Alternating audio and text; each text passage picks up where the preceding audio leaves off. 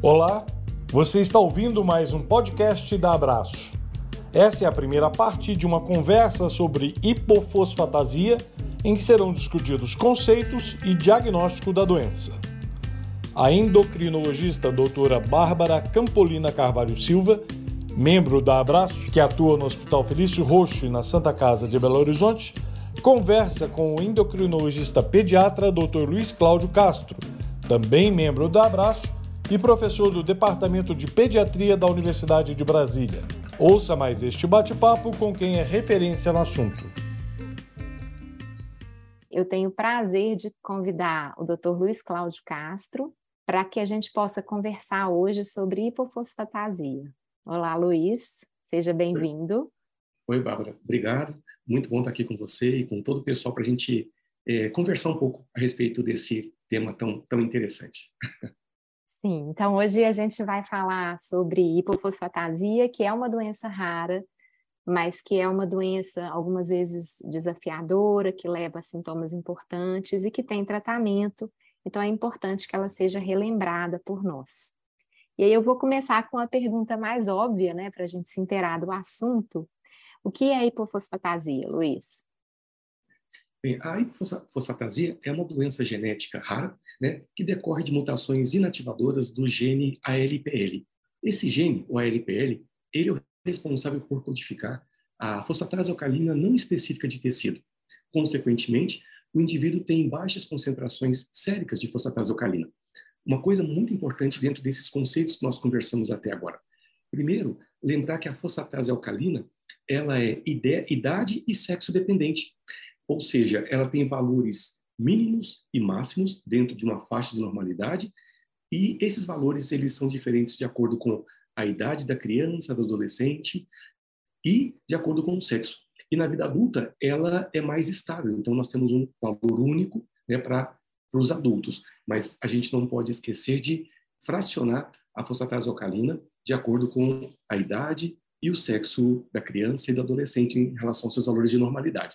Outro ponto importante é que quando a gente fala que ela é decorrente de mutações no gene que codifica a fosfatase alcalina não específica de tecido, lembrar que nós temos quatro isoenzimas da fosfatase alcalina. A mais importante delas é justamente a não específica de tecido, que é expressa nos ossos, fígado, rins, um pouquinho no sistema nervoso central, mas ela também tem a sua isoforma intestinal, placentária e das células germinativas. E cada uma dessas isoformas é codificada por um gene específico. Outro ponto importante na nossa, nas nossas definições aqui é de doença genética rara. Lembrar que a doença rara é aquela que afeta menos de 5 indivíduos em um grupo de 10 mil indivíduos.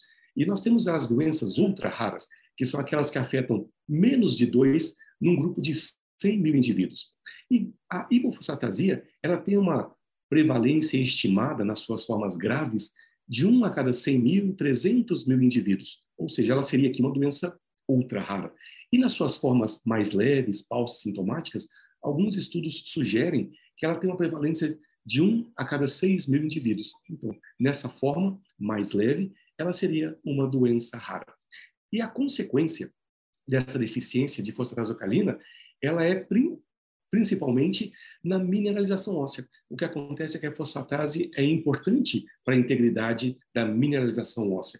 E o indivíduo com essa deficiência, ele vai ter uma rarefação óssea de gravidade bastante variável né, entre os indivíduos. Nós podemos ir desde quadros letais, com óbito já no período neonatal por insuficiência respiratória, porque a desmineralização óssea é tão importante que gera uma hipoplasia da caixa torácica e o neonato ele não consegue sobreviver.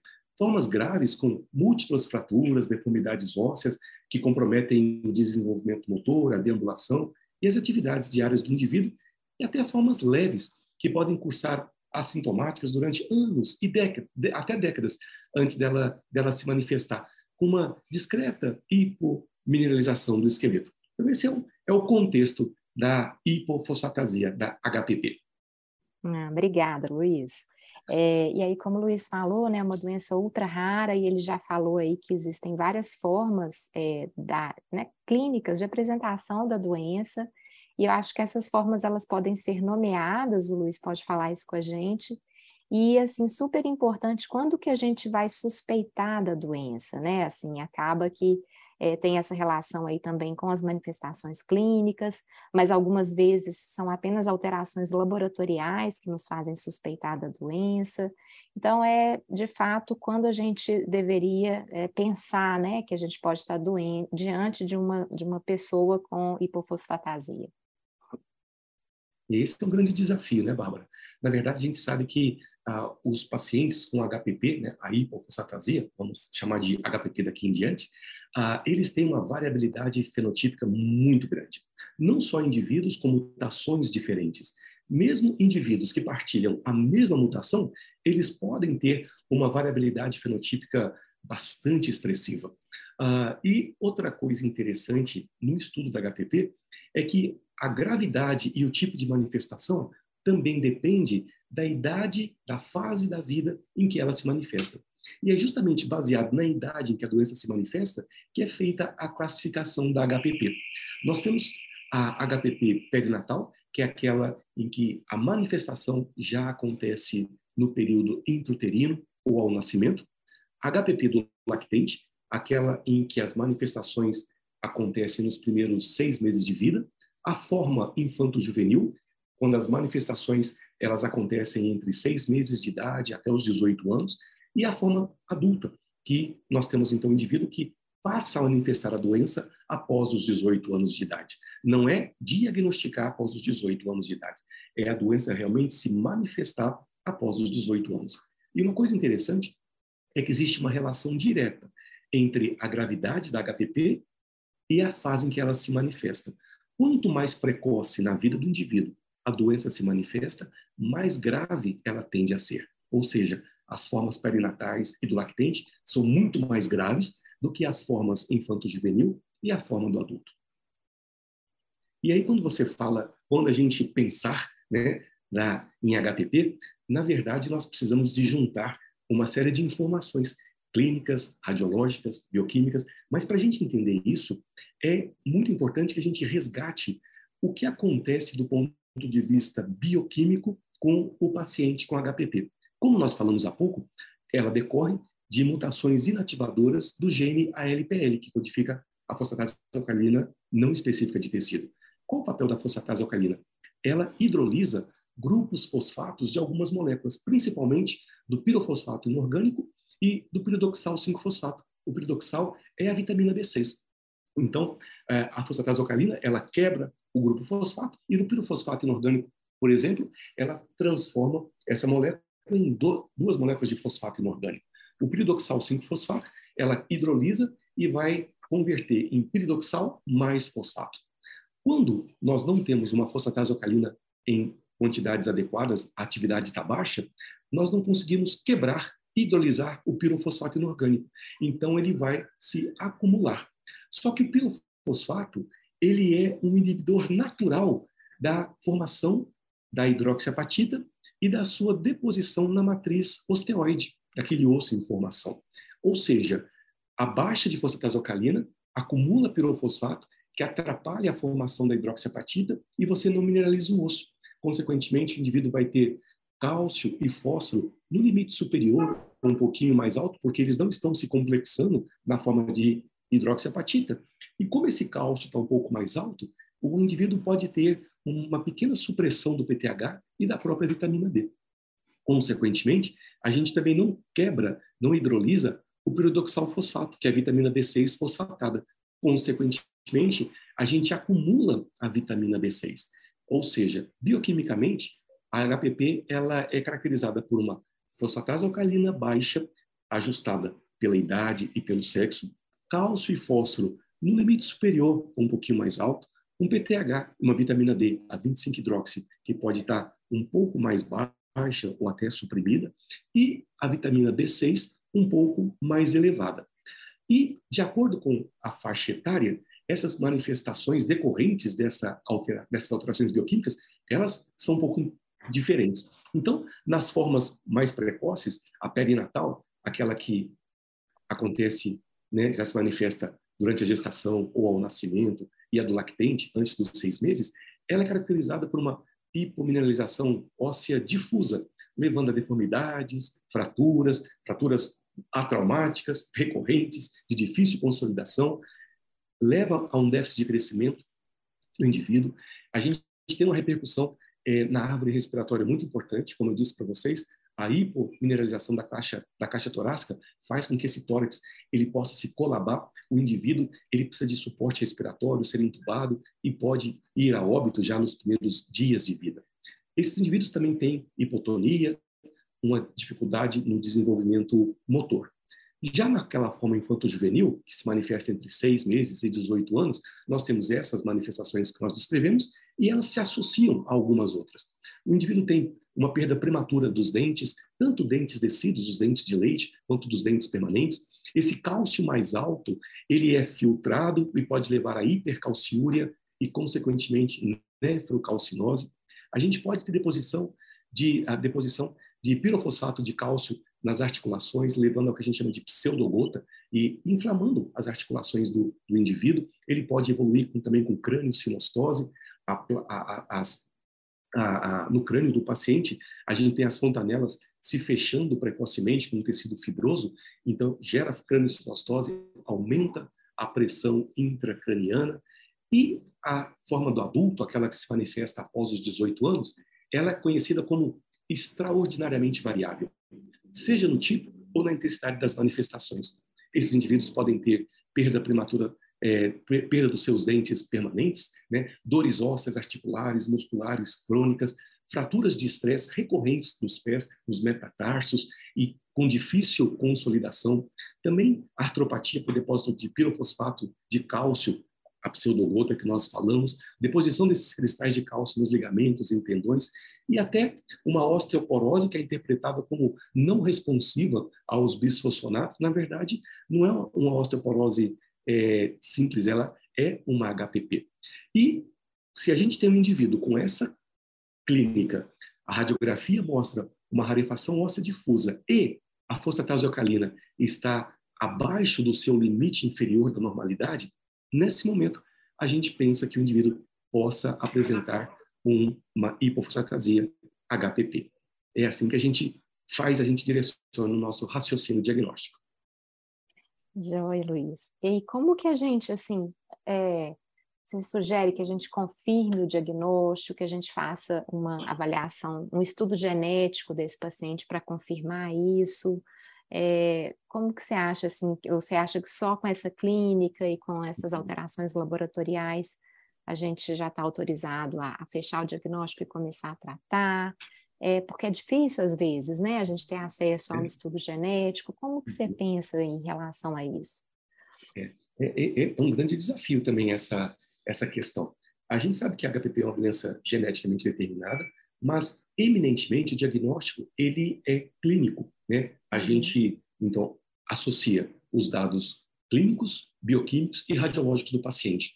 Isso geralmente é suficiente para você fechar o diagnóstico. Claro, quando o paciente tem a clínica que nós descrevemos, aquela as alterações radiológicas de rarefação óssea difusa, a presença de línguas de radiolucência, que são regiões de hipomineralização que vão da placa metafisária em direção à diáfise, a gente e uma força alcalina baixa, a gente pode pensar nessa possibilidade. Mas lembrar que nós temos outras causas de fosfatase alcalina baixa. Na verdade, a hipofosfatasia, ela é a, uma doença, mas a gente tem que lembrar que nós podemos estar diante de uma hiperfosfatasemia. A hiperfosfatasemia é fosfatase alcalina baixa. E a hipofosfatasia é uma das causas de hiperfosfatasemia. Mas nós temos outras causas de fosfatase alcalina baixa também. Ela pode estar agudamente baixa, como no caso de uh, transfusões maciças, indivíduos com restrição calórica importante, na sepse. Ela pode estar transitoriamente baixa, por exemplo, no hipotiroidismo grave, na doença de Cushing, na hipomagnesemia, na doença celíaca, uso de alguns medicamentos como glicocorticoides, né? E ela pode estar persistentemente baixa, como no caso da hipofosfatasia, HPP. Então, a gente tem que descartar as outras causas de fosfatase alcalina baixa e, sendo descartadas essas outras causas, a clínica e a radiologia do paciente sendo compatível, uma, uma, um exame que a gente pode fazer para nos ajudar a ter é, mais acurácia nessa, nesse diagnóstico é dosar a vitamina B6, que como a gente conversou há um pouco atrás, a vitamina B6 ela acumula. Então, se o paciente tiver fosfatase alcalina baixa, vitamina B6 alta e esse cortejo clínico e radiológico, a gente pode fechar como a HPP. É claro, se eu puder dosar, eu, eu fazer o teste genético e avaliar o sequenciamento do ALPL, seria ótimo, porque é o único gene associado a HPP. Né? Mas nem sempre a gente tem essa facilidade é, ao acesso do exame genético. As, as, indicações de avaliar a mutação no gene ALPL, ah, elas seriam, por exemplo, confirmar o diagnóstico quando os dados clínicos, bioquímicos, eles não são conclusivos, aqueles casos que ficam é, borderline, ou quando você, quando você quer oferecer um teste para natal molecular para aquelas famílias que apresentam formas graves da doença. Então, a gente tem essas indicações mais precisas de fazer a avaliação genética. No mundo ideal, sempre fazer a avaliação genética seria o adequado, para você ter a confirmação. Mas como isso não é a nossa realidade, a gente associando os dados clínicos, bioquímicos e radiológicos nos permitem uh, fazer o diagnóstico de HPT-C. Hum, ótimo. E os outros diagnósticos diferenciais, você já falou, né? As outras causas de redução de fosfatase alcalina.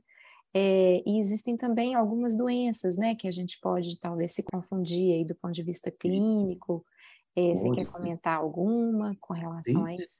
A gente tem, a gente tem três grandes ah, condições que elas precisam sempre ser pensadas. Elas podem visualmente, radiologicamente, é, se sobrepor em parte com HPP.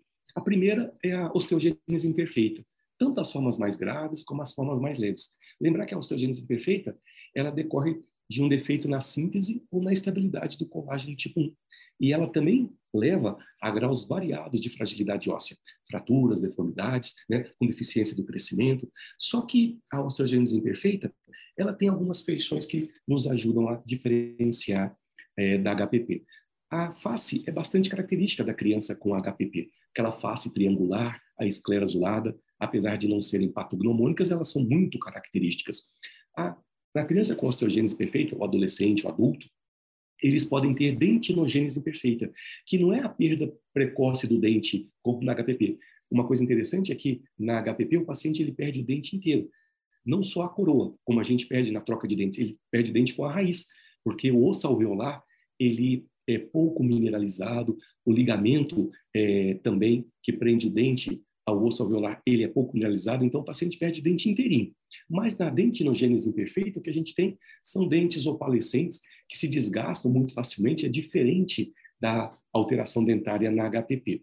Mas a grande diferenciação ela é feita pela bioquímica, porque no paciente com osteogênese imperfeita, nós não temos alteração no cálcio, no fósforo, no PTH, a fosfatase ela pode estar um pouquinho elevada por conta das fraturas, enquanto que na HPP nós temos fosfatase alcalina baixa. Ela está abaixo do limite inferior da normalidade. E nesse caso, nós não temos alterações bioquímicas. E se a fosfatase estiver alterada, é para cima. Uma outra condição que a gente precisa lembrar e que pode superpor visualmente e radiologicamente são os raquitismos e a osteomalácia sejam nutricionais ou genéticos. Lembrar que o raquitismo é o defeito na mineralização da placa de crescimento, a osteomalácia, o defeito da mineralização na, naquele osso que está sendo remodelado, e a gente pode ter deformidades é, chegando a fraturas ósseas, dores musculares crônicas também, de graus variados, mas o que chama a atenção é a história, né, no raquitismo, na osteomalácia, e também a bioquímica. Né? Na, no raquitismo nutricional, carencial ou por deficiência de vitamina D, nós temos valores baixos de cálcio, de fósforo, valores bem elevados de PTH e de fosfatase alcalina. E a gente tem alguns tipos de raquitismo em que o cálcio é até normal, o PTH no limite superior, como no raquitismo hipofosfatêmico, mas o fósforo ele é muito baixo e a fosfatase é bem elevada. Ou seja, no raquitismo e na osteomalácia, também nós temos uma fosfatase alcalina elevada, diferente do que acontece na HPP. E, Bárbara, infelizmente, tem um diagnóstico diferencial que a gente não pode esquecer, que são os, maltratos, os maus tratos. ainda é realidade no nosso dia a dia, em pediatria, nos pronto-socorros. Né? Então, a gente, quando chega uma criança com história de fraturas múltiplas, a gente não pode deixar de pensar em maus tratos. Só que a história, o exame clínico, ele, ele nos direciona. Né? Na criança com maus tratos, a história contada pelo responsável, geralmente ela tem alguma incongruência. Né? O perfil da criança no exame clínico também é um pouquinho alterado. Geralmente a criança é irritada, ela tem aquele olhar de temor, de desespero, com medo de ser machucada novamente. E junto com esse quadro de fraturas, nós temos hematomas, escoriações, pode ter sangramento em retina, concussão cerebral, é porque a criança é chacoalhada, né? E o padrão de fratura é diferente, é um, um padrão de fratura de torção, mas quando você vê a radiografia, o osso é bom, é um osso forte, ele só foi fraturado por conta da, da, da violência que a criança recebeu e o tipo de trauma gera uma fratura de torção. E esses diagnósticos diferenciais, Bárbara, eles são muito importantes porque se você não tiver esse cuidado, né, a gente pode diagnosticar erradamente e tratar e piorar a situação. Como, por exemplo, a criança com raquitismo. Você trata com cálcio e vitamina D. Só que o cálcio já está alto na criança com HPP. Se você der mais cálcio, você vai piorar a hipercalcemia, hipercalciúria e nefrocalcinose. E se você der vitamina D, você vai absorver mais cálcio e colocar mais lenha nessa fogueira. Né? Ah, se você pensa que é uma osteogênese imperfeita, o tratamento é com bisfosfonato. Agora, veja só, o bisfosfonato é um derivado do pirofosfato. Se você dá bisfosfonato para uma criança com HPP, é, a, pelo diagnóstico inadequado é, de osteogênese imperfeita, você vai colocar também mais ah, matéria ruim dentro daquele corpinho. Você vai colocar um bisfosfonato, que ele é análogo ao pirofosfato, que vai piorar a mineralização óssea. Então, o diagnóstico ele tem que ser feito adequadamente para que você possa tratar essa criança também adequadamente. Diagnósticos inadequados levam a condutas inadequadas. Vocês ouviram a primeira parte da conversa sobre hipofosfatasia. Não deixem de acessar a continuação deste bate-papo no próximo episódio onde os médicos discutirão um pouco mais sobre tratamento. Agradecemos sua audiência e convidamos todos a nos seguirem nas redes sociais, acessarem nosso site e a revista Conectividade Óssea. Até mais!